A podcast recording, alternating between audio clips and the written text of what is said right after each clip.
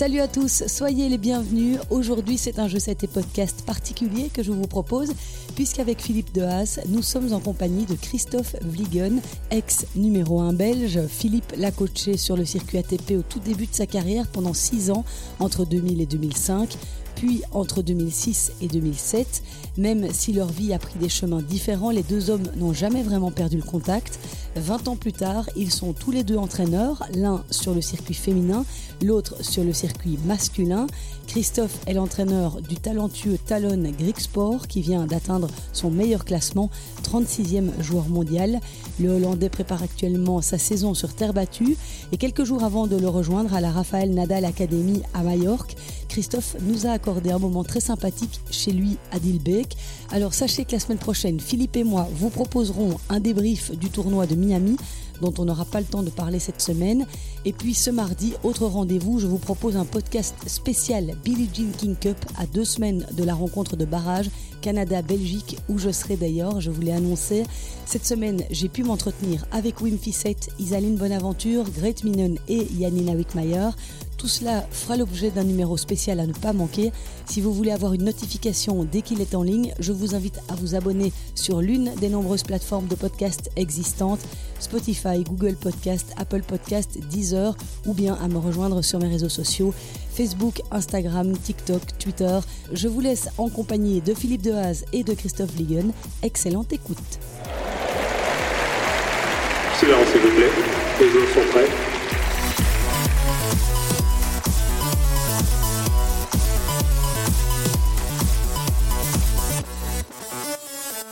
Quelle charmante petite maison habite Christophe Vliegen à euh, Dilbeek, mais surtout quelle belle retrouvaille entre Christophe et Philippe. J'aurais dû filmer la scène. C'était assez touchant. Philippe, tu étais content de revoir Christophe visiblement? Toujours super content de voir Christophe. J'ai une relation particulière avec lui parce que Christophe, c'est le premier joueur que, que j'ai eu la chance d'avoir. J'ai jamais travaillé aussi longtemps avec un joueur qu'avec Christophe. Et plus que ça encore, euh, c'est... Euh, ça a été mon premier joueur, mais j'ai envie de dire qu'on a grandi ensemble sur le circuit professionnel parce que j'étais très motivé, mais j'avais pas beaucoup d'expérience. Et on a quand même réussi à faire un, chouette euh, bout de chemin ensemble. On va en parler un peu, c'était pas toujours facile, mais j'en garde un souvenir vraiment incroyable et beaucoup de fierté par rapport à son évolution en tant que joueur. Et donc, quand on a passé autant de temps et vécu autant de choses, il y aura toujours, il y a toujours un lien particulier qui, qui nous lira, c'est certain. Et vous vous voyez souvent en dehors euh, là, ça fait combien de temps que vous n'êtes pas vu, par exemple? On se voit pas souvent. On s'envoie de temps en temps un petit message, une petite photo, euh, une petite blague. Euh. Voilà, on s'était perdu un peu de, vue. Et puis, j'avais, euh, quand j'ai organisé mes 50 ans, j'avais envie de retrouver des, amis et des joueurs avec qui j'avais travaillé. J'ai revu Christophe. Depuis, on garde un peu plus le contact. On n'a pas beaucoup l'occasion de se croiser, mais maintenant, j'espère que sur le circuit, ça va arriver un peu plus parce qu'il coach un des meilleurs joueurs de tennis au monde, hein, puisqu'il est dans le top 30, je pense, ou top 35. Et moi, j'espère que Creed va continuer à avancer et donc on va se retrouver sur les plus gros tournois. En tous les cas, on va y travailler. Et toi, Christophe, bonjour d'abord. Bonjour. Christophe, qu'est-ce que tu, euh, tu retiens, toi, euh, de, de ces années passées euh, aux côtés de Philippe? Bah, Comme Phil a dit, je pense qu'on a toujours une bonne relation. Je pense que quand on a voyagé ensemble, on a découvert un peu le monde ensemble. J'étais jeune, j'étais pas facile à gérer. J'avais un entraîneur très motivé à côté de moi qui m'a beaucoup aidé et que bon maintenant on est euh, plus ou moins 20 ans plus tard mais on a toujours eu un bon contact malgré que on a eu des discussions des petites disputes euh, ça c'est aussi parce que moi j'étais pas le plus facile à gérer.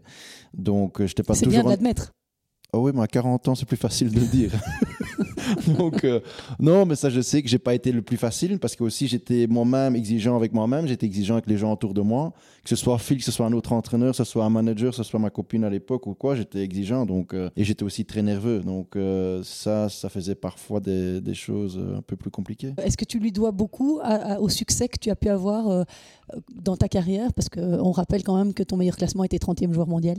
bah oui, je pense que je pense que je dois beaucoup beaucoup de choses à beaucoup de gens. Je dis que ce soit Phil aujourd'hui, que ce soit Günther à l'époque, que ce soit Vincent Stavo qui est venu me chercher à la fédération, que ce soit mes parents qui m'ont donné l'occasion de, de, faire ce que j'ai envie de faire. Je dois toujours à, beaucoup de gens, je dois quelque chose. C'est sûr que comme Phil l'a dit, bah, on a voyagé tellement d'années ensemble. J'avais 18 ans, on a découvert le monde ensemble. On a commencé dans les, dans les plus petits tournois. Donc, heureusement, je pense que pour moi personnellement, heureusement que j'ai, on va dire, j'ai gagné pas mal de matchs dès le début on était vite à un classement entre 150 et 200. Donc à ce moment-là, les gros tournois arrivaient déjà assez rapidement. Je pense que ça nous a permis à nous deux aussi d'évoluer plus vite. Oui, et, je, je, rebondis sur ce que Christophe dit. Il a raison, c'est toujours un travail d'équipe. Il y a rarement un coach qui individuellement va faire un résultat avec un joueur. D'abord, il faut que le joueur soit bon pour qu'il fasse des résultats. C'est pas tout un débat, mais si le joueur n'est pas bon, tu peux mettre un très bon entraîneur, il fera pas de résultat. Il faut que le joueur soit bon. Et Christophe, il avait un talent incroyable, et donc c'est plus facile de sortir quelqu'un qui a un talent incroyable. C'était plus compliqué par rapport à son état d'esprit, on va en parler, et de temps en temps un peu son, ces problèmes de motivation qu'il a eu. Euh, mais derrière, il y avait Vincent Stavo qui a cru et qui a toujours cru en lui. Il y avait un préparateur physique qui était Noël Taton à l'époque, euh, qui croyait en lui et qui faisait énormément de beaucoup d'efforts aussi. Et puis donc euh, il y avait un entraîneur, il a eu quelques préparateurs mentaux. Certains n'ont pas réussi, mais en tous les cas, on a on a essayé de le, de, de le faire avancer comme ça. Cette anecdote-là, on va pas la mettre. on va peut-être y parler. Enfin voilà, tout ça pour dire que c'est vraiment toujours un travail d'équipe. On va, on va essayer de revoir Christophe. qui... T'as envie de partager une anecdote, Chris euh, bah, quelle anecdote Le préparateur mental, je pense pas que ça c'est la bonne idée de, sortir cela maintenant. Je pense pas que c'est pas encore le moment. Ok. Et, euh, et c'était quoi? C'était plus de potes qui étaient sur le circuit quand vous étiez tous les deux ou il y avait cette relation quand même très sérieuse euh, de coach à, à, joueur? Non, c'était vraiment sérieux parce qu'en plus, il faut pas oublier que moi j'avais 18 ans, je parlais français, mais moyennement. Maintenant, je parle quasi parfaitement français, il paraît, donc je suis parfaitement bilingue à l'époque, je parlais français, mais c'était un peu moitié-moitié, tu vois. Je comprenais pas toujours ce qu'il voulait dire, même si la fameuse phrase qu'il me disait toujours après qu'il m'explique quelque chose. Tu vois ce que je veux dire, Chris? Je disais toujours oui, et parfois je me disais putain, dis non. mais euh, lui aussi, il essayait de parler un peu flamand, j'essayais de parler ah français, donc au début, ça aussi, c'était pas toujours évident. J'ai fait mes primaires en néerlandais. J'aimerais bien que tu arrêtes de rigoler, s'il te plaît. We mogen hier Nederlands spreken, dat is geen probleem voor mij. Ah, Christophe? Ah, we zullen een beetje Nederlands spreken dan, Christelle Oui, vraiment, parce que a, c'est sûr qu'on a eu des moments en dehors du terrain, on s'amusait, je dis, parce que c'est aussi quand tu es à l'étranger, 24 euh, sur 24 euh, sur l'autre, bah, on, se découvre aussi, tu vois. Moi, j'avais 18 ans, je découvrais le monde, Phil aussi commençait à voyager, donc on a fait, on a fait plein de voyages ensemble. C'était super sympa.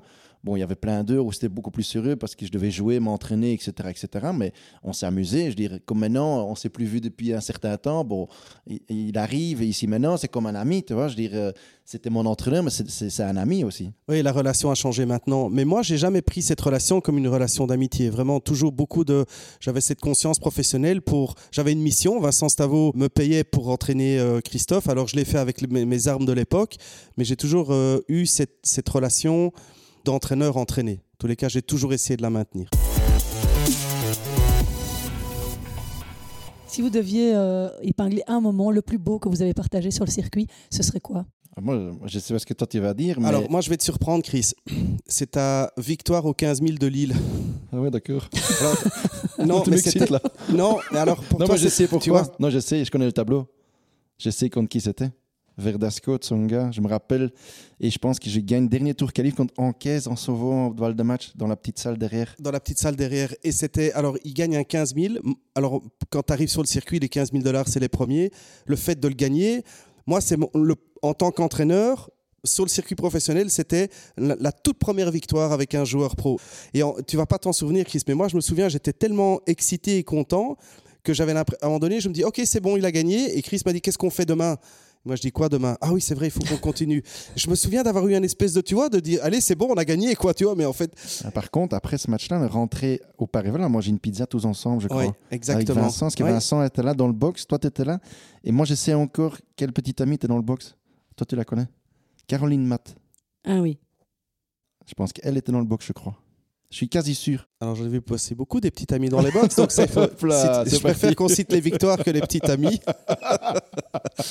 donc ça, c'est bon. Après, il y a eu des, il y a eu des magnifiques, euh, il y a eu des magnifiques. La finale à Adélaïde, évidemment. Bah, moi, j'allais dire ça. Oui, évidemment. Moi, j'allais dire ce moment-là, mais aussi c'est, c'est, c'est ce moment-là, tu pars en Australie pour la première fois, tu vas faire un qualif d'ATP. Et moi, l'anecdote que j'ai là-dedans, c'est qu'on est là quelques jours avant le tournoi, avant les qualifs commencent. Il y a un monsieur dans le, dans le fitness qui est là. Moi, je suis en train de m'étirer à côté de Wayne Artus. Je ne sais pas si tu te rappelles de ça. Le monsieur vient me demander d'où on vient. Moi, je réponds un peu. Et le monsieur me dit C'est à partir de quand votre tournoi est réussi? Et moi, je dis bah, Si je peux déjà me qualifier, ce serait vraiment génial. Et le monsieur décide de venir voir bah, les qualifications. Il est toujours là. Bah, Jusqu'en finale, il était là. Et ça, c'est toujours un souvenir pour moi qui était incroyable, mais aussi la finale même. C'est que je sais que j'ai dit à Phil à un moment donné, au début du premier set, ça va Ça aller. va aller. Et, la, et la balle, après que je rate, je te regarde, ça va pas aller. On l'a dit en même temps, ça va ça. aller. Et moi, quand il me dit ça va aller, je dis c'est incroyable, il va gagner le tournoi. Et je me suis, j'ai eu une espèce de vague d'émotion comme ça. Tu Et vois, 20 je- secondes je dis, après. Waouh Et puis après, non, en fait, ça n'a pas été. Mais enfin, ça n'a pas été. Non, il a perdu 7 6 non, 6 non, 30, ouais, mais ouais. David, il, jouait, il a joué Davidenko en finale. Si, tu si tu te souviens de la carrière de Davidenko, Ah, Bien sûr. je veux dire, c'était, c'était un magnifique ouais, tournoi. Ça, c'est vrai que. Et aussi, à Adelaide, par exemple, le premier jour qu'on est arrivé dans, le, dans, les, dans les couloirs, tu avais tous les vainqueurs, un à côté de l'autre, des photos. Et je disais à Phil, avant le temps qui commençait, j'ai dit T'imagines, un jour, j'ai ma photo ici. Et tous les matins, on passait, ou le midi, on passait, je dis T'im- T'imagines ma tête ici? Et le dimanche, je dis Putain, c'est mon jour ici. Jamais eu ma photo. Non, non, mais finale, finale, finale d'un ATP en battant des bons gars, Krajicek notamment, qui Ouais, était un peu Engfist, Engfist, exactement. Euh, tu perds contre David- euh, dernier tour qualif, ça, je me rappelle. Oui, et l'Indien, là, euh, Parmar. Parmar, oui, t'as Ouais, joué Par- Parmar aussi. là. Ouais. Alberto Martin aussi, qui était 50 à ce moment Ouais, c'était... Il y a eu la finale à Munich contre Olivier Ouais, contre Rocus, Olivier Rocus, aussi ouais. un gros souvenir. Ah oui, Euh, que tu as perdu. Hein. en 2006, Évidemment que je l'ai perdu. Ouais. Sinon, ça, c'est pas drôle. trop, trop émotif et tout, dans des gros moments comme ça, euh, c'est là où tu là, perdais les un peu tes moyens là, aussi. L'histoire des cordages, Ouais. film. Moi, si ça n'avait pas été le cordage, ça aurait été autre chose. Mais... ou la raquette au moment même. hein. tu te rappelles de cette semaine-là? À Munich, comment je joue? Toute la semaine, je crois que c'est Tipsarevic, Söderling, Kohlschreiber et Niminen. Ça, c'est les quatre victoires. Je joue contre Hall en finale. J'ai quelle mémoire, Ni. C'est incroyable de passer à côté euh, d'un match comme ça? Ben oui et non, parce que c'était Hall, Ouais, c'était une finale. ouais. Ouais, c'est il y avait beaucoup de, il y avait beaucoup, de choses quand même. Il y avait la, il y avait la, la BMW, voiture, la, la, la BM Z4 qui m'attendait, mais Non, parce que c'est ça, tu vois, la, voiture, le, le vainqueur partait, euh, partait avec, la Partait avec voiture, la voiture. Tu serres, tu- elle est là, elle te regarde, les deux phares droit dans les yeux. toute Hein la semaine, elle est là. Toute la semaine, elle est là. tu te dis, euh, c'est quelques points et je repars avec la voiture. Mais euh, ouais, c'est beaucoup, hein, c'est fait beaucoup de choses à gérer quand même. Quels ont été les moments les plus difficiles alors dans la gestion de ce caractériel Christophe Ligon dont tout le monde se souvient qu'il cassait des raquettes, qu'il pétait des câbles Euh, En tant que jeune coach, pour parler plus sérieusement, comment tu as géré euh, cet aspect-là des choses? Il n'y a pas un moment où c'était. En fait, c'est, c'est, je pense que c'est un peu par période. Vincent Stavo a fait un très très bon travail parce qu'il canalisait, il le canalisait lui. Et moi, euh, je n'avais pas toutes les armes pour gérer euh, Christophe, qui était et qui est toujours hein, une- vraiment une grosse personnalité. Et pour commencer, c'était vraiment, c'était pas facile. Et je pense que j'avais pas beaucoup d'outils non plus et, beaucoup de moyens et de connaissances pour arriver à le gérer. Alors je faisais ce que je pouvais. C'était euh, c'était j'ai pas une période en tête en disant là mais en fait on est arrivé donc on a fait 5 ans et puis Christophe a fait un an avec euh, Günther van der Weren et puis on a refait encore un an euh, après mais on arrive en fait euh, au, bout de la relation après 5 ans c'est en fait l'accumulation de petites choses où Christophe euh, en a marre de, certaines attitudes que j'ai et moi je suis fatigué de le voir faire des choses aussi et il arrive un moment ben, comme dans toute relation ça s'éteint un tout petit peu et puis ça s'arrête mais comme un couple, je trouve qu'on s'est, on s'est battu quand même pour que ça fonctionne. Parce qu'on a fait 5 ans. Aujourd'hui, Chris, tu vois, je veux dire, c'est rare de faire autant de temps. Et comme tu l'as dit, on, s'est pris plusieurs fois le, quand même le, ouais, le bourrichon. On s'est pris la tête plein de fois. euh. mais je, crois qu'il y avait, on, s'appréciait. Enfin, moi, je l'aimais et je l'aime toujours beaucoup. Et, je pense qu'il il m'aimait bien aussi. Et quelque part, ben, finalement, cette relation, elle reste au-dessus de, des conflits euh, professionnels parce qu'on aime bien la personne. Parce que Christophe, il a, je, je le dis, euh, il est très attachant en fait. Il a ce côté très attachant. Il a beaucoup, de gens l'aiment bien parce qu'il a une personnalité qui est très attachante. Mais il a un côté sombre qui est, euh, qui peut être euh, assez violent, quoi. Et donc, quand on ne le connaît pas, il peut, quand le, rideau se ferme, tu vas pas le chercher, quoi. Il se ferme. Hein, Chris, c'est- vraiment ça. Hein Bah ouais, non, c'est exactement ça. Je crois que moi, j'ai une anecdote. J'ai une personne qui, quand j'ai arrêté ma carrière, je quelqu'un qui m'appelle, je ne vais pas dire les noms, parce qu'il y a quelqu'un qui m'appelle pour aller voir un joueur dans un club de tennis à Bruxelles, je vais le voir. Il y a un monsieur qui est devant le clubhouse, que je ne connais pas, je n'ai jamais vu de ma vie. Et j'arrive là, je dis bonjour, gentiment, je veux rentrer dans le clubhouse. Et la personne me dit Ah, c'est vraiment toi le pute qui, qui m'a fait chier pendant des années devant la télé. Et moi, je regarde un peu, je suis un peu étonné de l'attitude ou quoi, je ne comprends pas très bien. Bon, je rentre, je fais une réunion à l'intérieur du club et je dis, écoutez, il y a quelqu'un qui est dehors. J'ai dit, un peu spécial, le monsieur, quand même. Il dit, oui, vous inquiétez pas. Et c'est devenu quelqu'un, aujourd'hui, je dis pas que c'est un- très bon pote, mais c'est vraiment devenu un ami parce qu'il me dit juste, en dehors du terrain, Christ est vraiment adorable, mais sur un terrain, il ne sait pas me voir. J'ai joué les interclubs, parfois encore en Belgique. Il venait voir, et bien il est venu qu'une fois. Il dit Chris, je ne peux pas te voir jouer sur un terrain, alors que c'est des interclubs où je ne jouais plus du tout pour gagner, ou que je ne devais pas du tout trop me battre parce que j'étais encore assez bon à ce moment-là. Ben, cette personne-là, je sais qu'il il m'a dit Tu es, quelqu'un d'attachant en dehors du terrain, tu prends une raquette en main, tu n'es pas le même. Et, et ça, c'est- s'est pas amélioré au fil des. Si au maintenant, je prends plus la années raquette en main. non, non. Si, ça- évidemment que si. Au fil de ta Mm. carrière, je veux dire, tu as réussi à Non. améliorer des... Non, jamais? Oui, oui, au début, c'était, ouais, au début, j'avais 18 ans, j'ai arrêté quand j'avais 29 ans. Donc, sur les 10 ans de temps, ça s'est amélioré, évidemment. Mais je pense que Phil a vécu les pires années quand même. Je pense que ça, il faut être honnête. Oui, non, il, a, il, m'a aussi essayé de, m'éduquer, façon de parler sur un terrain. C'est, de commencer de A à Z. Je pense que, parce que j'étais bon junior, sorti des juniors, mais en fait, moi, je joue pour le plaisir au tennis jusqu'à mes 18 ans. Puis, à un moment donné, ça devenait mon boulot. Mais moi, je prenais ça toujours pour un loisir. Mais par contre, je n'acceptais pas l'erreur personnelle que moi, je n'acceptais pas. Quand j'étais concentré et j'ai raté une balle, c'était pas possible pour moi. C'était dans ma tête, ça passait pas. C'est ça que j'ai eu pas mal de fois quand même. Tu dis qu'il a vécu les pires années de ta vie, euh, Phil, et c'est peut-être pour ça qu'il est devenu un si bon coach aussi. Euh, ça, je sais pas. Ça, c'est à lui de dire. Non, je pense. Par contre, je pense qu'il a eu le, le- le- pour son premier joueur. Je crois que c'est le pire qu'il a eu.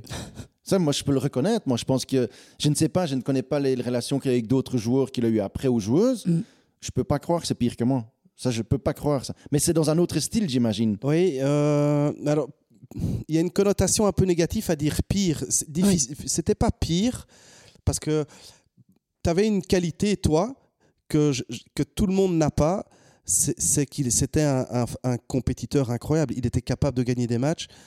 Quand il avait décidé de les gagner, il, il- il pouvait faire des coups droits à deux mains ou, ou te coller 40 amortis, mais, mais il avait une, une- une- une lecture du jeu et une capacité à gagner quand il était, qui était incroyable. Et c'est là, je trouve que dans le caractère d'un joueur de tennis, il y en a beaucoup qui jouent et qui espèrent aller haut. Il a ce côté méchant, mais c'est ce côté aussi, tu prendras pas mon morceau de pain et tu prendras pas mon argent. quoi. C'est hors de question. Tu peux me tuer, mais tu passeras pas. Il avait ça. Et ça se traduisait de temps en temps par des réactions excessives, mais c'était un vrai compétiteur. Et c'est tout ça qui était difficile à gérer. Après, il y avait des frustrations, des chics, des tchacs, mais pour moi, j'en ai.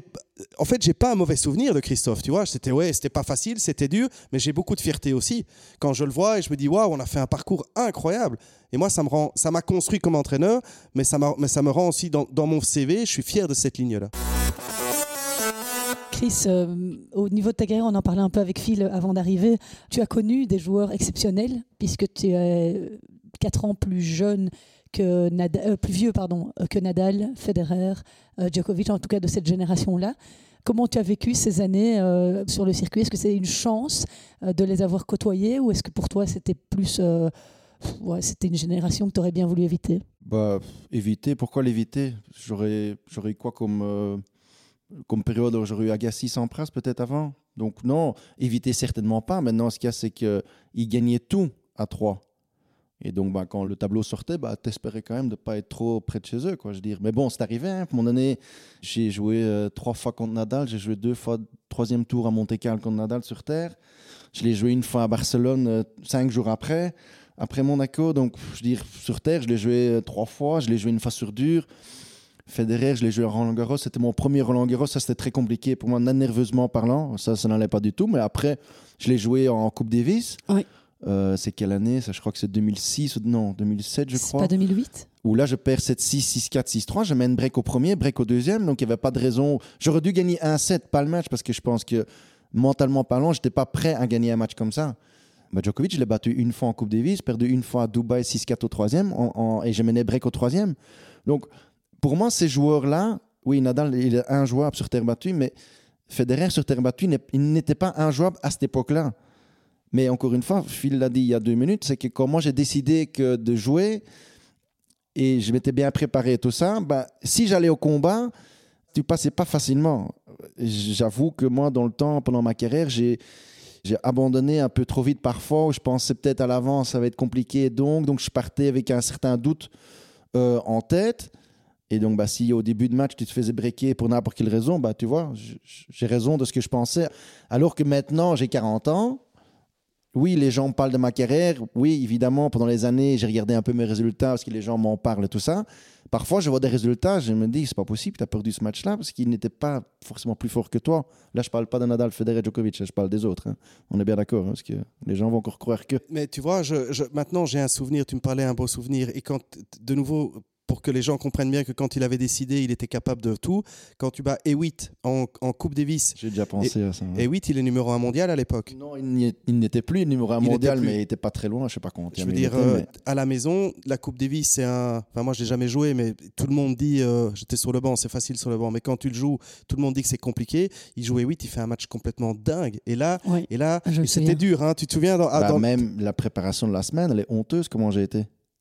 Moi, je sais que cette période-là. Et c'est ça qui est dingue aussi quand tu fais une préparation d'un tournoi, d'un match ou d'une Coupe Davis.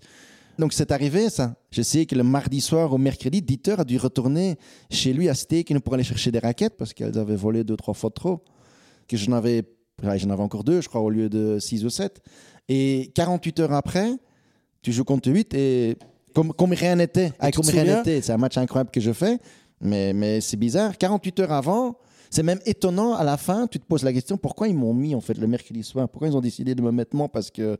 Mais une fois décidé que je jouais, bah, c'était bon. Oui, mais tu étais, à mon avis, aussi, je pense que à ta façon, mais tu te préparais à le jouer aussi, tu vois? Il y avait cette nervosité, etc., parce que tu, tu l'anticipais. Mais j'ai une anecdote quand même qui est vraiment chouette aussi. C'était donc Julien Ferlin qui était euh, le capitaine. Moi, j'étais le coach de l'équipe. Et euh, Jean-Michel Seff était, tu te souviens, Jean-Michel Seff, qui était, euh, Julien Ferlin avait fait appel à lui pour avoir de la consultance. Et avant de monter contre euh, les Tony tu te souviens dans quel état tu étais dans le vestiaire? Non, je me rappelle plus trop, je crois. Je crois que tu étais presque en train de pleurer, quoi. Ah ouais? Vraiment. Ah, je me rappelle pas de ça. Ah oui, oui, oui, oui, oui. Et moi. Tellement il était tendu? Oui, tellement il était tendu, oui vraiment, mais blanc comme un blanc, blanc, blanc comme un mort, archi tendu. Et moi, je me souviens, je me dis, ok, je vais aller chercher Jean-Michel Sève. Et je suis sorti du vestiaire, j'ai été chercher Jean-Michel, je dis va parler à Christophe. Tu lui dis ce que tu veux, mais tu le rassures. Et il a, et il a parlé, tu t'en souviens pas? Si, moi je me souviens de cette scène, et parce qu'à mon avis c'était déjà le blackout dans ta tête. Ouais, j'étais déjà plus loin moi. Ouais, étais déjà là. Et donc, et, Jean-Michel, et ça, moi je me souviens de cette scène, c'était parce que Jean-Michel Seff, c'est le plus, un des plus grands sportifs qu'on ait jamais eu, de, de, rassurer Christophe, et je suis sûr que ça a fait son, son travail aussi. Ben, je me rappelle aussi, Djokovic aussi, je sais qu'avant le match c'était 2-2. À ce moment-là, en Serbie, je sais qu'avant le match aussi, ils m'ont dit si jamais ça fait 2-2, tu joues. C'était mon premier match de simple que j'allais faire. J'avais fait quelques rencontres en double. Le premier match de simple, je sais que Dieter Kohl, ah, c'est toujours un bon pote, mais c'était un de mes meilleurs potes à l'époque. Il m'a pris de côté. Je sais qu'il m'a fait des squats avant le match en me disant Chris, t'es blanc comme un mort, ça n'a pas du tout fait quelque chose. Il faut que tu rigoles, il faut que tu fasses quelque chose. Et j'arrivais pas. Émotionnellement, ça me prenait. Mais bizarrement, ce match-là aussi, j'ai pas raté deux balles, façon de parler. Contre 8 non plus, j'ai fait. Bizarrement, j'étais tellement stressé ou tellement euh, ouais, stressé, mais aussi j'attendais beaucoup de choses de moi-même que parfois j'arrivais à m'en sortir, mais aussi plein de moments je m'en sortais pas. Hein. Je veux dire ça, il faut. Là, on parle de, de 8 que j'ai gagné, mais j'ai perdu des matchs aussi à cause de ça. Mm. Parce que j'étais trop nerveux, trop stressé ou trop de. ouais, trop exigeant. J'étais dur avec moi-même. Hein. Et est-ce qu'aujourd'hui, le fait d'être passé par euh, ces moments compliqués t'aide à mieux gérer les difficultés que pourrait rencontrer Talon Greek Sport, par exemple? Bah écoute, j'ai fait 5 ans avec lui avant. Donc quand Phil a dit tout à l'heure 5 ans, ça me faisait tilt. J'ai fait 5 ans avec lui quand il était plus jeune, quand lui avait 17 ans jusqu'à, bah, on va dire, 22, 23 ans. Et maintenant, il m'a rappelé en décembre. Mais moi, je suis sorti aussi un peu du tennis de haut niveau pendant quelques années quand même. Donc, moi maintenant, oui, depuis, on va dire, 15 décembre, je suis, je suis nouveau l'entraîneur. Même moi, j'ai besoin d'un temps d'adaptation. Je veux dire, je me rends bien compte que j'ai commencé à voyager de nouveau avec lui, j'ai fait des entraînements avec lui, mais je ne suis pas encore le coach que j'étais il y a cinq ans, parce que je sens bien, même, même moi-même, parfois, je sens que je suis un peu nerveux avant le match ou quoi. Je, fais vraiment un travail sur moi-même. Tu ne vas pas me croire, Phil, mais non, le livre n'est pas là, mais j'ai lu deux livres sur la tête. Mais non. oui, ils sont hauts. Donc, non, parce que je sens bien que, en fait, ce qui est marrant avec, avec Talon, c'est que quand il avait 17 ans ou même maintenant, je me vois moi en fait. Il pète une case, il, jette sa raquette, il, pète une raquette en deux, il gueule. Et moi, vu que je l'ai fait moi-même avant, moi j'ai un accord avec lui et je sais que c'est jamais personnel. Je lui dit, si tu as besoin de quelque chose à évacuer, tu évacues. Donc tu lui autorises? Ouais. Tu, tu m'engueules, tu m'insultes, tu fais tout ce que tu veux, je m'en fous, tant qu'après tu joues. Moi, je préfère, et ça, Phil aussi, il avait cette philosophie-là, mais quelqu'un qui pète une raquette en deux morceaux, qui la met dans la poubelle, qui prend une nouvelle et qui rejoue. À partir du moment que tu commences à scier entre chaque point que j'ai eu pendant un long temps, bah, tu t'es que négatif. Je préfère que les nerfs sortent une fois et que c'est bon. Contre, Alcaraz, par exemple, contre Alcaraz, on a eu le, le truc après un set, euh, il est venu de mon côté et je lui disais, vas-y, fais parce que tu vas jamais t'en sortir, sinon jamais. Et donc là, il a tout sorti. Il a tout sorti verbalement vers moi. Et que bon, les gens comprennent, comprennent pas, c'est pas très grave, c'est du flamand, néerlandais. C'est jamais personnel. Moi, j'ai jamais été, je veux dire, tout ce que j'ai dit comme méchanceté ou quoi vers euh, d'autres gens aussi, hein, c'était vraiment jamais personnel, tu vois. C'est jamais lui qui, que j'ai engueulé. Je- En fait, je sortais toutes mes émotions négatives de, ma façon. que C'était certainement pas la bonne. Oui, il je sais pas s'il y a une bonne, mais je veux dire, c'est certainement pas la bonne. Mais contre Alcaraz aussi, Talon, il a, il a plié sa raquette en deux. J'ai dit, OK, mets de côté, tu rejoues et on verra bien. Mais donc tu vas jamais, pour toi, essayer de... pour toi, c'est OK dans le jeu.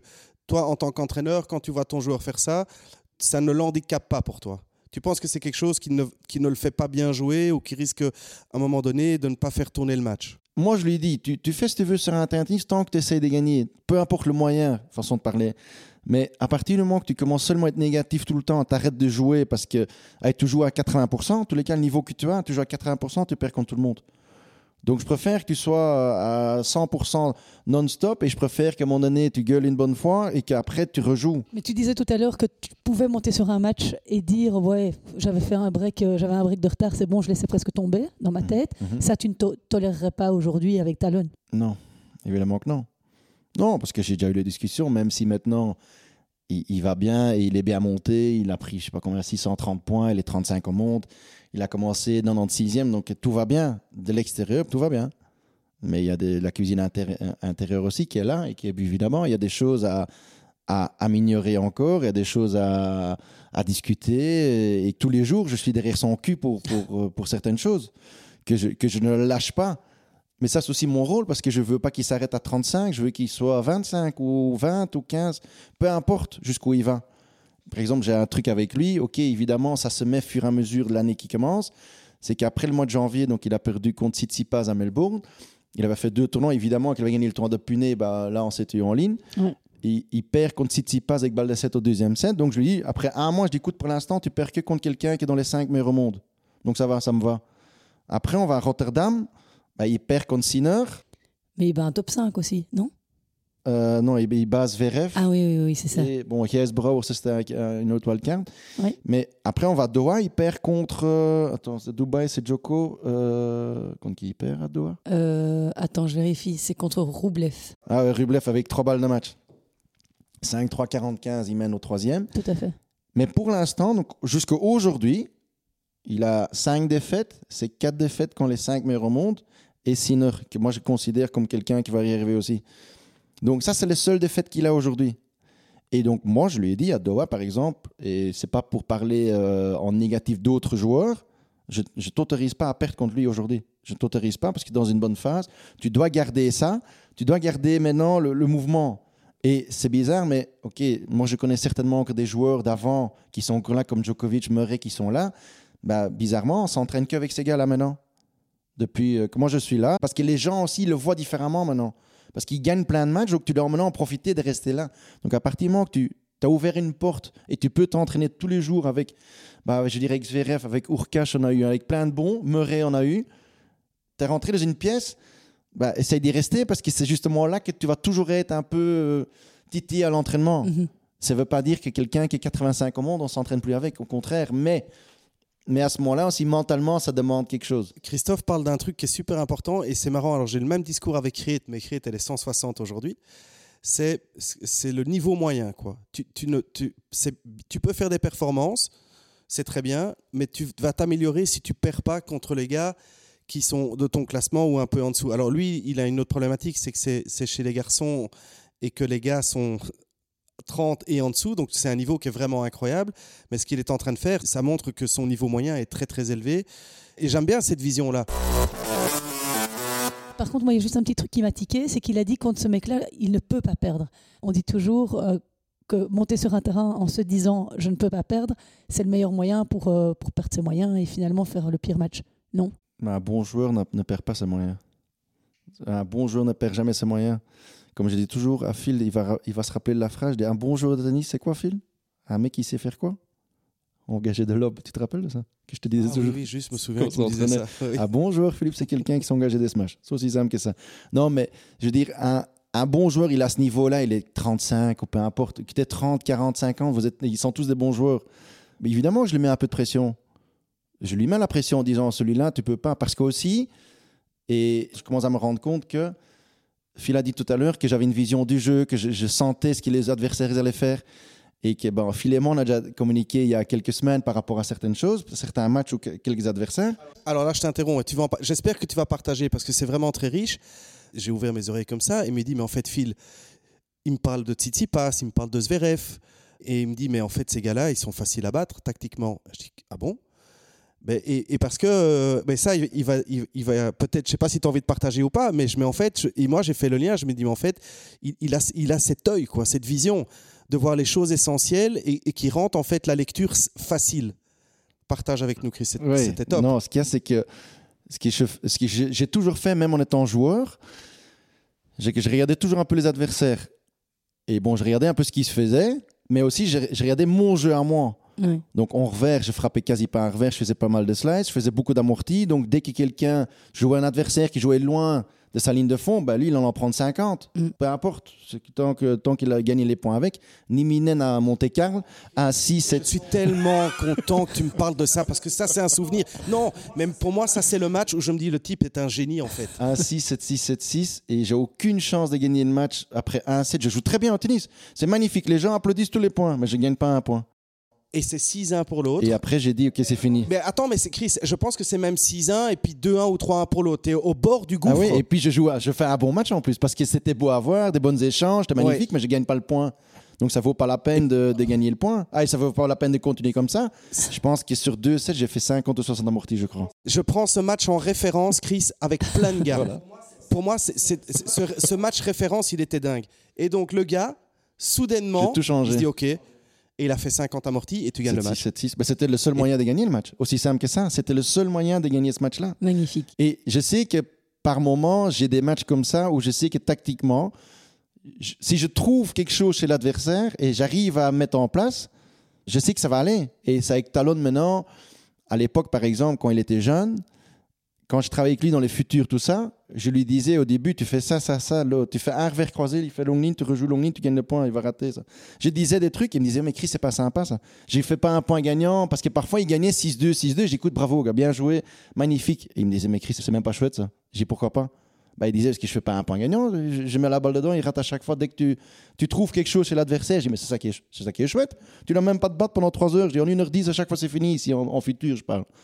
Et que maintenant, par exemple, tactiquement, depuis qu'il m'a rappelé, oui, j'ai regardé euh, beaucoup de tennis. euh, je, je passe souvent quand même du temps à regarder du tennis. Maintenant, j'étais en tournoi avec, avec lui. Donc oui, je vais regarder pas mal de sets de, de- de chaque joueur, qui fait quoi. Vas-y, dis-nous la recette. si tu passes vers F. Non, mais il y a des trucs que, que j'ai- vus chez certains joueurs, que si un jour il doit le jouer, j'ai des trucs. J'ai- J'ai un truc, pour, pas pour tout le monde évidemment. Mm. Mais par exemple, Alcaraz, il y avait vraiment quelque chose. Alors justement, Carlos Alcaraz, euh, qui talonne la joue au deuxième tour à Miami, Mhm. comment on se prépare à jouer un mec comme Alcaraz Bah, j'avais vu, quelque chose et je crois que c'est le seul joueur qui, qui a gagné autant de jeux contre lui. Et je suis, je suis persuadé que s'il gagne le premier set parce qu'il rate une volée, euh, il ne la rate pas, mais le premier point du tie-break, il a une volée haute où il n'ose pas trop la claquer, il y a du vent, tout ça. Mhm.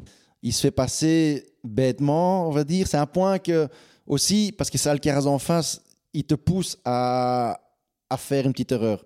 Le tie-break, il, a- il a raté deux points où, où il aurait pu faire mieux. Mais moi, je suis persuadé que ce match-là, il, il aurait pu y aller. Mhm. Après, les conditions faisaient aussi, c'est qu'il y avait beaucoup de vent. C'était peut-être l'avantage pour Talon ce jour-là qu'il y avait du vent. Pour moi, il n'avait pas assez d'exploiter certaines choses. Mais encore une fois de plus, c'est que, OK, moi, je parle juste après le match avec lui. Il me dit, Chris, c'était pas bon, c'était pas bon. Bah écoute, tu as quand même joué quelqu'un qui joue pas si mal que ça au tennis. Et que je te dis déjà maintenant, il va gagner le tournoi. Il y a personne qui va le battre. Parce qu'il a une tactique pour tout le monde. Ferrero, il fait un travail incroyable avec lui. Il joue, il joue contre Medvedev, il fait série isolée, il fait des amortis tout le temps. Ouais. Alors que série, série isolée, jamais de la vie, il l'a fait. Ça, c'était impressionnant. Ferrero fait un truc, un travail depuis 5 ans maintenant, 4-5 ans avec lui qui est extraordinaire. En, en plus, le gamin, il est jeune, il va vite, il a tout. Mais en plus, le- l'entraîneur arrive à lui donner certaines choses. Bah, préparer le match contre Alcaraz, moi j'ai dit qu'avant le match, il avait vraiment une chance de gagner. Il, fa- il fallait y croire. Parce que moi, je crois vraiment que Talon peut battre beaucoup de gens quand il y est. Ouais. Et pour l'instant, il y est tout le temps. Ouais. Donc, il n'y a pas de raison. Rublev, euh, trois balles de match euh, contre lui à Doha. Oui, c'est 5-3-45. Est-ce qu'il fait une connerie Oui, il a fait une connerie à 40-30. Il a fait un revers long, il n'aurait pas dû. Mais c'est un peu le stress parce qu'il voulait se débarrasser un peu de l'échange. Donc, c'était la première fois qu'il pouvait battre un, un- un mec dans les 10. Donc, ça joue tout ça. Mm. Évidemment qu'après, tu, tu- tu préfères qu'il gagne ce match-là ou quoi, mais il est, il est proche des meilleurs maintenant. Il est proche, maintenant, ça ne va pas dire qu'il va y rester, mais moi, je crois fortement dans ce garçon parce que la façon comment il peut jouer, et tant qu'il accepte des choses comme moi, je lui dis tactiquement, ça l'aide un peu. Parce qu'il dit lui-même, toi tu vas regarder, je regarde pas, tu me dis avant, parce que moi, il, ne le voit pas. Mm. Il ne le ressent pas non plus. J'aimerais bien que Talon apprend encore à faire certaines choses dans son jeu pour encore emmerder beaucoup plus les autres, mais d'un côté, il est tellement bon de lui-même, ses frappes sont tellement bonnes, c'est tellement lourd, ça va tellement vite. Je ne vais même pas parler tactique parce qu'il va jouer trop vite pour le, le gars. Ça, j'ai déjà vécu deux, trois fois maintenant, qu'avant le match, je dis fais attention, ça, ça, ça. En fait, euh, dans l'échange, il va trop vite pour l'autre. Donc, il faut même pas parler tactique. Mais on, on- on pourra savoir ce que tu as vu euh, chez euh, Alcaraz euh, qui. Bah, chez Alcaraz, ce qu'il y avait, c'est qu'évidemment, il faut bien se dire que c'est tard le soir, il fait froid, il fait 10, 12, 15 degrés, il y a pas mal de vent. Donc à ce moment-là, j'avais dit à un moment donné, évidemment, quand il décale Alcaraz, ça, il faut faire attention. Mais par contre, la première frappe quand il décale, c'est toujours décroisé. Mais elle va vite, hein, il faut, faut, faut, y être. Donc la première, elle va toujours décroiser. Mais moi, j'avais dit, la tactique était un peu de- d'essayer de jouer un peu plus arrondi haut dans le revers, parce qu'il essaie de la prendre tôt, mais il la pousse. Il ne la frappe pas, donc il la prend tôt, mais il la pousse. Si à ce moment-là, tu arrives à prendre l'avantage du point, bah, c'est là que tu vas être bon. Maintenant, Talon a raté 4-5 coups droits derrière, des balles courtes un peu mieux terrain, parce qu'il forçait la balle, mais c'était la bonne tactique. Après, il ne s'était pas exécuté comme il fallait. À un moment donné, il voulait, faire, il, il voulait chaque fois faire un point gagnant sur cette balle-là, alors que contre n'importe quel autre joueur, il aurait joué une balle, une montée au filet, tu vois. À un moment donné, je lui ai dit, arrête d'essayer de faire un point gagnant, tu n'arriveras pas, tu ne le dépasses pas, ça n'avance pas. Donc, essaye de monter au filet, après tu te fais passer, tu te fais passer, au moins tu as joué la bonne balle toi. Évidemment, il se, fait, il se fait passer deux, trois fois, il me regarde, il me fait un petit pouce en l'air en me disant, bien Chris, merci, mais au moins tu joues juste.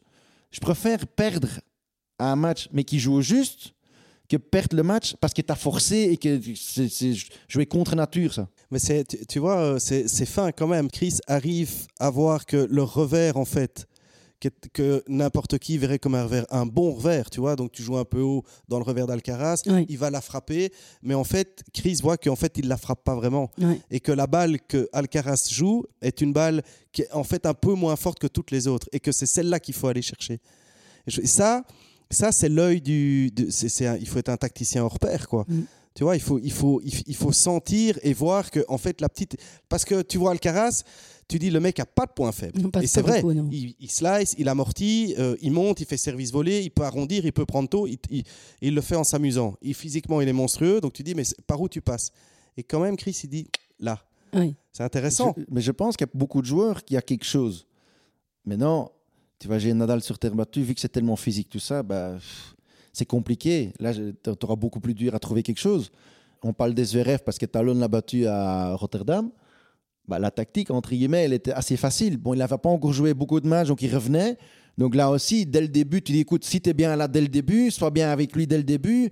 Et par exemple, même quand il perd le premier set, Talon, il, il vient vers moi et il me dit, Chris, tu, tu sais que je vais gagner jouer. Si tu fais ce que, ce que je t'ai dit, tu vas le faire. Tu dois juste être confiant maintenant que ça va aller. Et qu'après, il l'a gagné. Talon, il connaît pas mal de tactiques que je lui ai données. Mais j'ai dit, tu gardes pour toi, parce que les autres, on va pas les rendre plus intelligents. Ça, ça t'oublie, ça. Ça, je veux pas du tout. Et donc, parfois, va- bah, là, on s'est entraîné avec Zverev. Et je lui dis, bah, essaie encore une fois quelque chose. Essaie une fois quelque chose. Ah bah, contre Zverev, par exemple, Indian Wells, on, allez, Talon a réussi que Zverev pétait une raquette à l'entraînement, alors que je disais, regarde, il est toujours calme, il fait jamais rien. Parce que là, il y a quelque chose. On a trouvé quelque chose chez lui. Maintenant, il va trouver, lui va trouver la solution parce que l'entraîneur est occupé avec. Bruguera est occupé avec, il l'a vu. Lui aussi est intelligent, il va essayer de limiter la casse. Et donc, c'est ça que moi, j'aime bien. Et par exemple, moi, j'ai vu un autre match. Rizivori, là, le, le, Finlandais, il jouait contre Zverev. Bah, il a perdu contre Zverev, mais quand tu regardes le match tactiquement parlant, envie de lui dire après Toi, tu n'as jamais regardé un match de tennis, toi. tu n'as jamais regardé. Et que je sais que l'entraîneur, c'est un petit Italien, il a, co- il a couru à côté de moi sur le tapis roulant le lendemain, et il me posait des questions. Moi, je lui dis Je te dis rien. Moi, je te connais pas assez bien, je te dis rien, tu oublies. Ah bah oui. J'ai déjà donné deux, trois trucs quand je connais quelqu'un, que j'allais, tiens, tu peux avoir un, un truc, mais je donne pas tout parce que ça, non, mais pas tu as envie. raison, parce que c'est ta force d'entraîneur et c'est ce qui fait ta valeur ajoutée dans, le, dans la relation aussi. Et, et, et, et c'est pour ça qu'il t'engage aussi, c'est pour que tu fasses la différence. Et là, tu fais la différence. Les résultats le montrent. Tu fais la différence par cette approche-là. Oui, parce que moi, je suis quelqu'un, je- je pense sincèrement que chaque joueur, il y a moyen de trouver une faille. Maintenant, évidemment, là, on parle des tout meilleurs au monde. Mais alors, moi, j'ai une pas, question. c'est pas juste, juste mettre trois balles dans le terrain, il va rater. hein. Et donc, tu sais un peu, si je fais une comparaison avec le foot, tu as des entraîneurs de foot qui disent le foot, c'est pas euh, prendre de goal, et tu as des entraîneurs de foot qui disent bah, le foot, c'est mettre des goals. Donc, tu as des gars qui sont un peu plus défensifs, d'autres un peu plus offensifs. Toi, tu penses que dans le tennis masculin, pour gagner contre ces gars-là, à combien de pourcentage tu estimes la tactique Est-ce que la tactique va influencer la victoire? Bah, la tactique va influencer, oui. Bien sûr. donc, donc, si je vais voir Mais t'as- t'as Talon besoin et d'un je lui joueur, dis, t'as et je- besoin d'un joueur qui sait l'exécuter. d'accord, Tu as quelqu'un qui, qui, qui, qui a un style de jeu, façon de parler, c'est du fond, coup droit revers, et je rate pas une balle, je ramène tout. Ben, ne lui demande pas de monter au filet 50 fois, même si tu sais qu'en mettant au monte au filet, que l'autre ne sait pas faire un passing. on est, on est bien Bah, d'accord. Steve Darcy, bah, c'est un belge, c'est facile. Son pire revers, c'était passing de revers. Il ne savait pas passer en verre. Il détestait parce qu'il n'aimait pas la pression. Mais qui est monté dans son verre? Quasi personne, sauf nous, parce qu'on le savait. Et il arrivait aussi à manipuler que les mecs ne savaient pas monter au filet. Mais il n'y a personne qui a fait série isolée qu'on lui dans son verre, alors que c'était le truc le plus facile, le plus con à faire. Il va peut-être pas aimer que je l'ai dit, mais non, je peux le dire, mais Steve, mais c'est vrai qu'il y avait des trucs sur chaque joueur. Il y a des... Moi aussi, il y, avait, il y avait une tactique facile contre moi. J'ai, moi, j'ai jamais compris que les mecs n'exécutaient pas ce que, ce que j'aimais pas. Aussi, il faut être ouvert à la discussion quand tu commences par les tactiques. Ça aussi. Et tu as besoin le joueur qui, qui, qui, qui sait exécuter ce que tu veux. Ça, c'est la base, évidemment. Pas, je ne demande pas à mon joueur de faire 50 amortis. Non, parce qu'il n'a pas de main, il sait Il pas n'a les pas la main. quoi. Mais par Non. contre, cette semaine-ci, on a, on a joué deux fois sur terre. À l'échauffement, je dis écoute, parce que dans des balles neuves, vu qu'il ne rate pas une balle, après deux minutes, la balle est grosse, je dis écoute, après, dès que tu veux changer de balle, tu fais un amorti pour terminer le truc. Comme ça, je sais. Donc, j'essaye, j'essaie de le mettre dedans. Parce que je sais que tous les joueurs qu'on lui aujourd'hui sur terre battue, ils vont reculer de 1 mètre ou 2. Donc, tu as la place devant. Donc, même si l'amorti n'est pas exécuté à la perfection, il part de plus loin. Oui. Donc, ça ne me dérange pas. Mm. Donc, oui, évidemment, sur Terre, à mon avis, tu vas voir qu'il va faire 2-3 amortis en plus. Il va pas en faire 50. Mais je te dirais, à un moment donné, fais une fin d'amorti, comme ça, le mec revient un peu au- vers la ligne de fond, parce que sinon, tu ne le dépasses pas. Donc tu pars, tu pars des qualités de ton joueur en numéro un, et puis Ouais. tu regardes par rapport à ses qualités tennistiques ce qu'il peut faire, Mhm. et puis tu envoies l'information, donnes un plan, mais toujours en partant de ton joueur, Bien sûr, moi, je, parle, je, parle, je pars toujours du fait de, de- Mon premier truc, c'est toujours mon joueur, les qualités qu'il a. Moi, je lui ai déjà dit, si je devais jouer contre lui aujourd'hui, bon, écoute, j'ai pas le physique ni rien, euh, tout ça, mais je perds pas, parce que je sais exact- exactement ce qu'il fait. Parce que je lui ai dit, je sais que tous les points importants jusqu'à présent, côté égalité, il fait série isolée extérieure, service extérieur, série isolée, volet ouverture. Je dis, mais un joueur qui te connaît, il est là.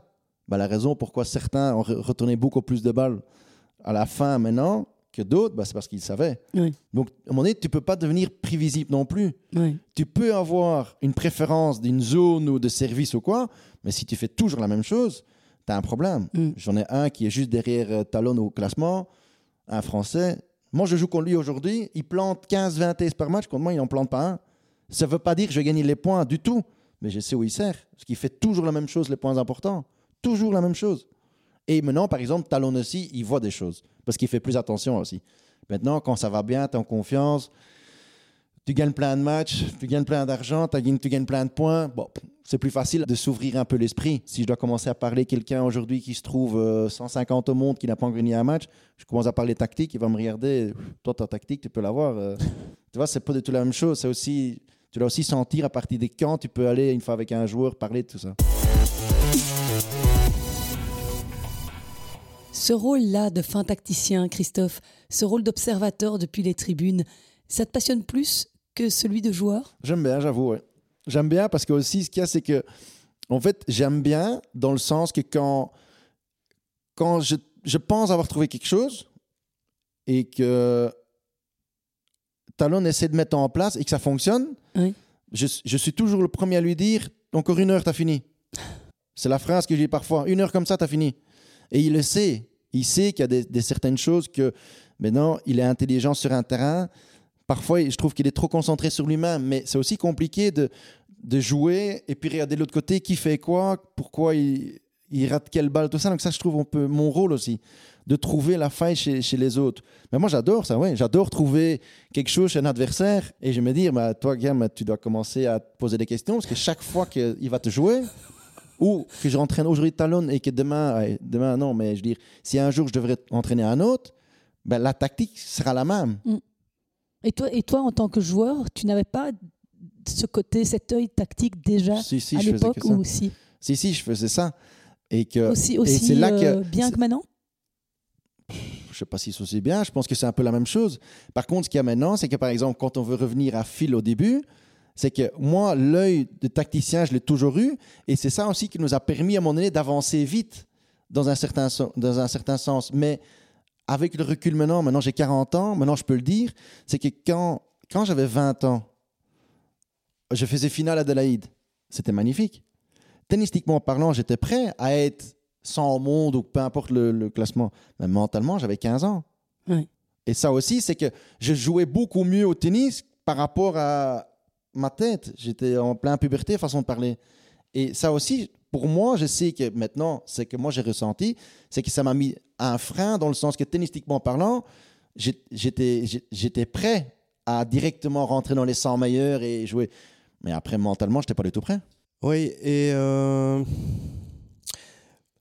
en toute humilité, et je me suis déjà fait cette réflexion-là aussi, tous les matchs qu'il a gagnés, j'ai envie de dire qu'il les a gagnés tout seul. Parce que mon approche était 0,01% par rapport à ça. J'imagine si j'avais eu l'expertise et l'expérience qu'on a quand on est plus âgé, comme maintenant Chris dit j'ai j'ai 40 ans et je vois les choses différemment. Oui. Mais donc Chris, il n'était pas spécialement armé avec son coach qui était donc moi, parce que je venais pas, je, je lui donnais pas probablement suffisamment d'outils aussi, tu vois. Oui, oui. Tout ça pour dire que tous les matchs à haut niveau, il les a gagnés, mais jamais moi, j'avais euh, la capacité de faire ce que Christophe fait aujourd'hui avec, euh, avec son joueur, Oui. de venir sur des choses super pointues, très précises, etc. Moi, j'étais un entraîneur relativement classique à l'époque, tu vois, tu fais des gammes, tu répètes, euh, tu, tu, tu renforces tes coups forts avant les matchs, enfin des choses assez basiques, peu d'outils pour l'aider mentalement aussi. Tu n'avais pas encore assez Euh, d'expérience. Parce que je parce que j'avais pas d'expérience et que je et je sortais du club. Donc j'y allais avec ce que j'avais, mes armes, ce que je pensais bien, mais probablement insuffisant aussi. Et toute en fait la force qu'il a, qui est maintenant sa force d'entraîneur aussi. En fait, il est le il est le l'entraîneur du joueur qu'il était. Je sais pas s'il faut le dire dans ce sens-là ou dans l'autre sens. Et donc voilà, et moi je l'écoute et c'est c'est euh, je me dis mais merde, en fait, je sais pas, je sais pas si je peux dire merde. Je me dis euh, Tu peux, tu peux. si j'avais été plus vieux, tu vois, probablement peut-être que ça me touche en fait qu'il me dit euh, que mentalement il avait 15 ans, mais moi j'avais pas les armes en fait et je me dis là j'ai un petit goût de je dis merde, si j'avais été euh, plus vieux, peut-être que j'aurais pu l'aider mieux en fait. Ouais, ouais, ouais, mais- c'est intéressant. J'avais 15 ans, mais je pense qu'il y avait personne qui pouvait m'aider. C'était que moi-même. Ça ne veut pas du tout dire que l'entraîneur pas- n'était pas, important. Moi, justement, ce qui Phil m'a encadré, il m'a donné une base de un peu de sécurité, un peu de me guider, de guider à l'étranger, parce que bon, on voyageait à deux tout le temps. Bah, je pouvais pas déraper de façon d'une- manière ou d'une autre. On était toujours à deux, et que oui, l'œil tactique que j'ai ou que j'ai toujours eu ou que ça m'a toujours passionné. Mais, Phil, par exemple, c'est un truc, je sais que je me rappelle, moi, la première fois que j'ai rencontré Phil, c'était au Parival. J'ai dû faire un set avec un Argentin qui s'appelle oh, Guillermo, non, peu importe. Et c'était la première fois, et je sais aussi que là, j'étais stressé parce que j'avais 18 ans, j'arrivais là, je joue contre un mec qui est déjà 160 au monde, donc je prenais 6-2, 5-2, je suis rentré. Et je sais qu'une des premières entraînements qu'on a fait, c'est sur le 2 au Parival, un peu de panier. Et il m'a dit, Chris, tous les coups droits que tu t'envoies une fraise, tu vas, fraise, tu y vas. Tu la mets dedans, dans le mur, tu y vas, tu y vas. Et que je pense que Phil m'a donné le fil de conducteur, comment je devais jouer. Ou comment lui voyait que j'avais joué. Ah ben j'ai joué 15 ans comme ça. Je joue encore aujourd'hui comme ça. Donc, donc Phil m'a donné des, des choses Oui. que- que- qui étaient super importantes. pour moi. Une ligne de conduite, comment lui voyait, me voyait jouer ou me faire une carrière. Oui. Et ça, c'était juste. Ça, c'était clair. Mm. Il fallait pas m'apprendre à faire des revers longue ligne toutes les deux balles, parce que j'étais incapable de faire. Par contre, service, coup droit, amorti, monté au filet, ça c'était et c'est ça qui m'a permis aussi, parce qu'il dit, il dit maintenant qu'il a été pas assez bon, nul ou peu importe, mais non, c'est justement il m'a donné le fil, la ligne de conduite, comment il croyait que je pouvais faire carrière. Mm. De toute façon, vraiment, il y avait un chemin, c'était celui-là. Ouais. Il n'y avait pas un moyen de me dire maintenant tu vas courir tout le temps, tu vas te mettre 3 mètres derrière la ligne de fond. C'était impossible. Donc il n'y avait pas de, il y avait rien d'autre. C'était celui-là. Donc son rôle était beaucoup plus important qu'il le pense. Ouais. Ça, je pouvais pas le dire, ça a 20 ans, mais moi, je peux le dire. Non, bah, c'est intéressant. C'est gai de se retrouver 20 ans après et d'entendre ça. Hein? Il y a un truc que tu as dit et que vous avez dit tous les deux qui est intéressant par rapport au fait qu'avec la maturité, on, se rend compte de beaucoup plus de choses. Est-ce que c'est comme ça que tu expliquerais la longévité de un Nadal, un Djokovic aujourd'hui, un Murray qui revient parce qu'ils ont aujourd'hui toutes ces armes et mentales, un peu moins physiques, mais euh, en tout cas la, grosse partie mentale est importante aussi et donc ils arrivent à ces résultats au- aujourd'hui. Moi, je pense qu'il faut jamais oublier que c'est des extraterrestres quand même. C'est des êtres humains, mais ils ont déjà dès le départ quelque chose en plus que les autres n'ont pas. Se comparer à Nadal, Federer ou, ou Djokovic ou même Murray, ça serait pas serait pas très bien, moi je dis. Moi je dis toujours il faut essayer de se comparer à quelqu'un qui a 30, 45 ans depuis 10 ans. À l'époque, quand moi j'ai arrêté de jouer, je disais toujours aux jeunes que j'entraînais, regardez Stepanek. Alors qu'il avait un style, techniquement parlant, le coup droit, dramatique, je dirais, c'est pas très bon.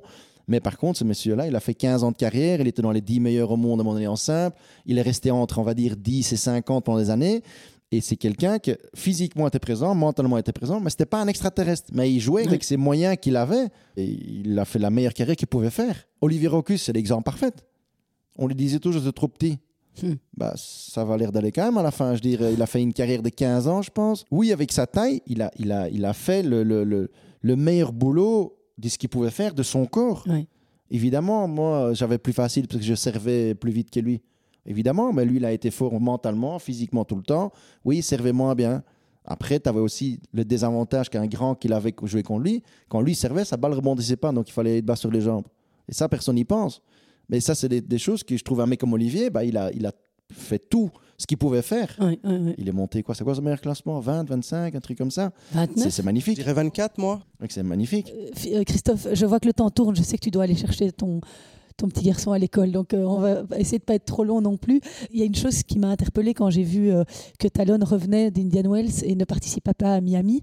Tu as décidé donc de faire en sorte qu'il prépare euh, sa saison sur terre battue plus tôt.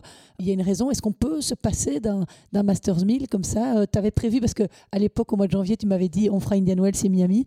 Il y a des raisons? Bah déjà, de un, lui, la base, il voulait jouer sur terre battue déjà.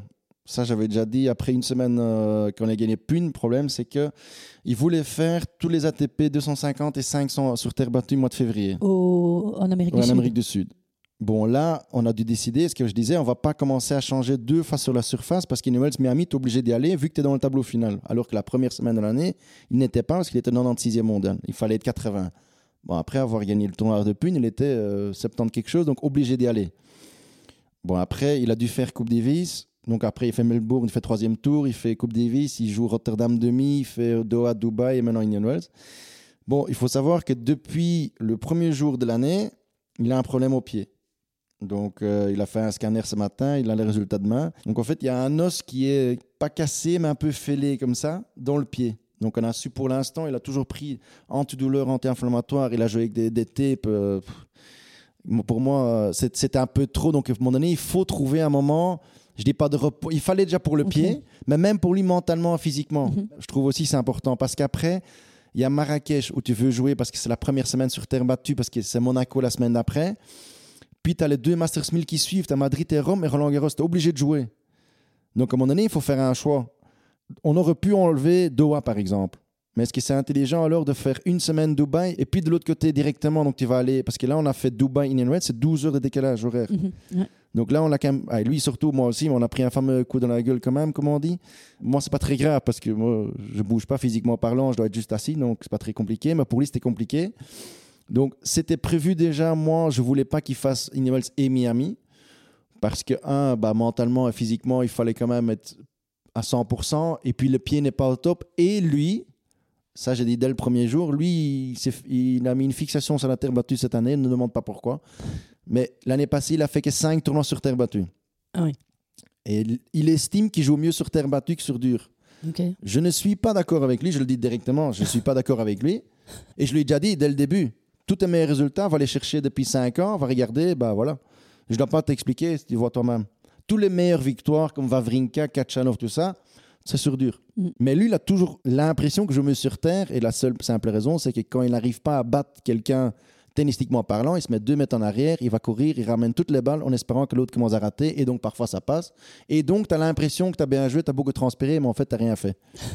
Et donc, moi, je ne suis pas du tout d'accord avec ce qu'il ce dit, mais je lui ai dit aussi, tu peux me prouver le, le contraire. Je suis, je suis le premier à, au premier rang pour voir euh, comment tu vas le faire. Et donc, tu vas aller euh, un petit peu euh, en Hollande pour l'entraîner Non, on va. J'étais en Hollande attends, lundi, mardi, mercredi, et donc lundi je pars à Majorque une semaine. On va normalement on va jouer chez Nadal quelques jours parce qu'en fait il y a deuxième entraîneur de tennis Denis Ken qui était, il habite là, Ok. donc on va chez lui et donc on fait une semaine Majorque préparation, on fait Marrakech, Monaco, Banja Luka, Madrid, Rome. Et à mon avis Roland est déjà presque là je crois. Ouais, ouais, ouais. Donc, euh, et puis après aussi, en fait, le calendrier est compliqué, euh, dans le sens c'est un problème de luxe. hein. Après Roland, il est obligé de jouer Sertogenbosch, évidemment, sur gazon chez lui, parce que les sponsors qu'il a, bah, ils sont sponsors là-bas. Wimbledon, tu es obligé d'y aller. Mais en plus, sur gazon, tu veux jouer les quatre semaines. Ouais. C'est pas que tu t'enlèves Queens ou tu t'enlèves Hall, c'est un- les quatre semaines-là que tu les joues. Ouais. Donc en fait, tu peux te retrouver facilement maintenant à 30 tournois par an parce qu'il est obligé de jouer. Mm. C'est, il t'oblige de faire les quatre grands chelems. Évidemment, tu vas parce que déjà, bah, c'est pour ça que tu joues. Tu as les 9 Master Series où tu es obligé d'y aller. Ça fait déjà 13. Mais tu as les, t'as les 500 aussi qui sont là. Donc à un moment donné, il faut que tu, tu fasses un choix, mais tu peux pas jouer toutes les semaines. Mm. Et donc, bah, c'est à nous de faire le bon choix. Bon, après, euh, lui, je t'avoue qu'il était d'accord de ne pas faire Miami, donc c'est facile. Mm. À partir du moment que tu te dis, tiens, Talon, on n'enlèverait pas Monaco, à mon avis, il va pas me faire. Ça, il va me dire, toi, t'es malade, jamais de la vie. Donc, Mais j'enlève pas ces semaines-là. Donc, euh, mais bon, sans, sans parlons avec lui, hein. je veux dire, euh, moi aussi, je pars du principe, si t'es pas fit à 100% sur terre battue, que ce soit ton pied ou physiquement parlant quoi, Mm. faut pas commencer le tournoi. Parce que ça va quand même t'user, je crois. Et, et tu, as, tu as parlé tout à l'heure du fait qu'il avait joué en Coupe Davis par rapport à- au nouveau capitaine de l'équipe belge, hein, Steve, qui a été euh, nommé il n'y a pas longtemps. Quelle a été ta réaction par rapport à, par rapport à sa nomination, par rapport au fait que Johan euh, Van Erck euh, soit euh, remercié euh, euh, J'aimerais bien avoir ton avis Gentiment. sur la question.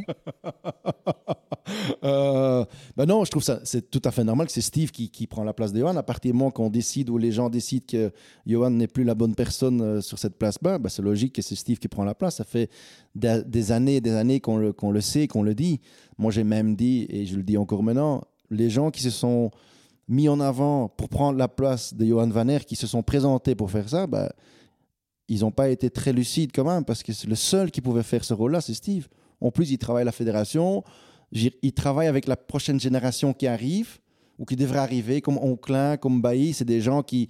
Mm. Tu vois, il y a ta, ta Blox encore, peut-être, mais ça, c'est encore quelques années après, mais tu as quand même des jeunes qui arrivent un peu. Et Gilles Arnaud Donc, lui, il connaît. Je veux dire, moi, je connais même pas. Mm. Je veux dire, euh, oui, je le connais de vue, mais je connais même pas. Donc, moi, jamais de la vie, je, je- moi, je me suis pas présenté du tout parce que c'est pas du tout mon rôle de faire ça. Et je, je pense que si, c'est la bonne personne à cette place-là. Une dernière petite question par rapport à, à Phil, qui est entraîneur sur le circuit féminin. Tu aurais pu, toi, être entraîneur sur le circuit féminin? J'ai refusé pour l'instant six offres. Ah oui. J'ai même pas. J'ai parlé une fois avec une, euh, une personne et après cinq minutes, j'ai dit que c'était impossible. Donc, moi non, moi non. Mais aussi, c'est mon caractère. Je pense que c'est pas du tout. C'est pas du tout de dire que je me mets au-dessus ou quoi. Non, je pense que je suis incapable de faire ça parce qu'il y a beaucoup trop de paramètres en dehors qui font que. Donc non, j'ai- et je pense aussi que le tennis féminin, je connais pas du tout. Il faut, faut bien se dire que quand euh, heureusement que les Hollandais vont pas entendre. Quand j'étais à Indian justement, c'était la première fois que je voyais les hommes et les femmes dans le même tournoi. Et moi, je, devais demander qui était qui parfois. Parce qu'on on voyait quelqu'un passer avec des caméras. Je dis, mais ça, c'est qui encore ça? Et donc, j'ai eu euh, bah, celle qui a gagné Wimbledon, la, long, la grande, la Ribakina. Ribakina. J'ai jamais vu de ma vie, moi. Je sais Elle pas a qui quand même gagné euh, oui, Indian Wells aussi dans la foulée. Ah là, elle a gagné Indian Wells? Ah bah voilà, donc voilà. donc je sais même pas. Donc voilà, c'est vraiment l'exemple parfait pour te dire, je ne sais pas qui est qui. Oui, Swiatek, je la connais parce qu'elle a une casquette blanche. Assis que ça va en mais je dis. Mais sinon, jamais de la vie. Je veux dire, je connais aucune joueuse. On a, on a regardé deux, trois trucs. Ouais, vous pouvez rigoler, mais c'est la vérité. Donc je ne, je ne regarde malheureusement pas, et c'est pas pour être, ouais, euh, je veux pas être discriminant, comment tu dis ça, Oh, oui, euh, par rapport à la femme, mais non, mais je dire, je ne regarde pas du tout ça. Mais c'est bien, il en faut pour euh, tout le monde. Regarde, euh, Phil, euh, spécialiste féminin, toi, spécialiste masculin. Moi, je propose qu'il vienne un peu plus souvent dans notre podcast. Qu'est-ce que tu en penses, Phil? On va, on va rire encore un peu, je crois. Pourtant, tu te régalerais hein, au niveau féminin avec euh, ton sens tactique. Attention Même à il ce que faut, tu euh, dis. mais il C'est- encore faut plus une joueuse facile. qui arrive à faire ça. Ah, qui arrive à Ça, le faire, J'ai vu. Andreescu, Ouais, ouais, par contre, je pense qu'il est capable de Ouais. beaucoup de choses, mais Ouais. là, ingérable en dos du terrain, Ouais. ce que j'ai entendu. Correct. Donc après, euh, mais bon, je ne la connais pas, donc je te dis encore, je connais pas Ouais, parce que les joueuses ni rien. Il y avait une autre. Ah, Ken- qui a gagné? Kenin, non Kenin, je pensais que c'était moi. Sophia c'est- Kenin. Non, mais c'est Kenin, non, une américaine? Oui. Elle a gagné quelque chose. elle. L'US Open. Ah bah voilà, j'avais jamais vu de ma vie, moi. Ouais, mais il y a 3 ans ou 4 ans. Ah bah voilà, je sais même pas moi. Donc ça, c'est des trucs, c'est des joueuses qui passent devant moi et que je, je sais pas qui c'est. de toute mais- façon, il faut pas qu'il le fasse parce qu'il tomberait amoureux des filles trop, trop, trop vite. J'ai pas l'impression que c'est ce genre de fille-là que- qui m'a- m'attire le plus. On ne peut pas savoir. En tout cas, écoute, c'était vraiment un grand plaisir de t'avoir dans mon podcast, Christophe. Et je ne te laisserai pas partir sans que tu m'expliques euh, la signification de tes tortues ninja. Là, tu as exposé en dessous de ta télévision parce que tu étais en train d'expliquer tout à l'heure à Philippe combien tu y tenais. C'est quoi, tu as une passion pour les tortues ninja? Non, rien à voir. C'est que Talon et moi, en fait, Talon avait déjà euh, découvert ça avant. C'est en fait, c'est comme des œuvres d'art. En fait, ça, ça peut paraître con, Mais non, pas du tout. mais en fait, ils font ça dans n'importe quel style. Il y a par exemple Michael Jordan, il a, il a, il a un deal avec, avec ça, Ok. avec une, avec une marque, et euh, ça vaut vraiment beaucoup. Et donc, ouais, c'est du plastique. Mais euh, Il y a sais, qui est parti euh. Ah non, il était faire un petit tour dans, dans le living, mais, mais il faut se dire aussi que pourquoi j'ai pris ce deux-là, c'est le L et M, c'est L de Liam de mon premier fils et le M de Mathis, mon deuxième fils. Ah. Donc c'est pour ça aussi, par exemple, Talon a commandé, il les a eu euh, la semaine passée, Tom and Jerry en grand, et c'est des choses, pour parler argent, à l'époque, donc il y a quelques années avant le Covid, une poupée comme ça, c'était entre 1000 et 2000 euros. Aujourd'hui, c'est moins parce que la bourse, etc., etc. Mais les grandes que Talon a commandées avant, ça coûtait 6000 euros par pièce. Et quoi, il n'y a pas que les tortues ninja, il y a tous les. Ah non, non, non, non, il y a tout. Ah, Il y a vraiment tout. Tu peux avoir Berden Ernie, tu vois qui c'est Berden Ernie? Non, désolé, je vois pas. Tom and Jerry, tout ça, il y a tout. Les Simpsons, il y a tout. Mais quand tu as toute la famille, parce que ça existe encore en plus grand, ils avaient plus. Parce que ça, par exemple, ce que moi j'ai pris, c'est des pièces rares parce qu'ils ne le font pas beaucoup. Donc, il y a pas, c'est pas facile de les trouver, ceux-là. Donc, il faut aller euh, chercher un petit peu à gauche, à droite. Et voilà. Bon. Donc, si un jour quelqu'un est intéressé de les acheter, je vous invite. Bon, bah écoute, la prochaine fois, en tout cas, on fera ça, mais autour de. Parce que tu nous as servi des très bons cafés, mais je propose que la prochaine fois, on fasse ça autour d'une euh, triple carmélite. Ça, je ne bois pas ça. Ok, tu bois pas, toi, tout court. hein. Jamais. Bon, Phil, euh, merci. Euh, Une petite conclusion à, à ce magnifique podcast que nous avons enregistré. Euh, non, c'était super de revoir Chris. Et alors moi, je me suis, euh, en fait, je me suis euh, surpris à vraiment l'écouter, le coach. Et je trouvais ça intéressant Oui. d'avoir sa vision. Je me suis senti comme un, finalement, un, oui, c'est ça, un, un peu un élève comme ça qui écoute le maître. Chris lève les bras au ciel. C'était une chouette sensation. C'était c'était agréable et je lui souhaite une, une magnifique carrière parce qu'il le mérite, il a les compétences. Et moi, je dis toujours, je- je- j'es- j'espère vraiment que plus de joueurs s'engagent dans la formation. Oui. Aujourd'hui, il est avec un joueur hollandais. J'espère peut-être un jour il pourra mettre ses qualités au service des joueurs belges. Ah, on l'espère. Parce que ce serait une formidable opportunité pour amener nos jeunes vers le haut niveau. Donc il commence avec euh, Talon, espérons qu'il continue et qu'il continue avec nos petits gars. Et euh, voilà, félicitations à Chris et merci. Merci à toi. Merci beaucoup, Chris, pour ton temps. C'était un plaisir de venir jusque Tilbeek. Merci, avec Et plaisir. euh, bah, t'es bienvenu quand t'as envie. hein. Quand t'as envie de dire un petit mot, t'as envie de péter un plomb, n'hésite pas à Ah, je m'appeler. fais, je fais- ça, je fais plus, ça. Je pète plus. Ah, c'est fini, je ne joue plus. Donc, il n'y a plus de raison. Allez, c'est bien. Merci beaucoup et euh, à la fois prochaine. Super, merci.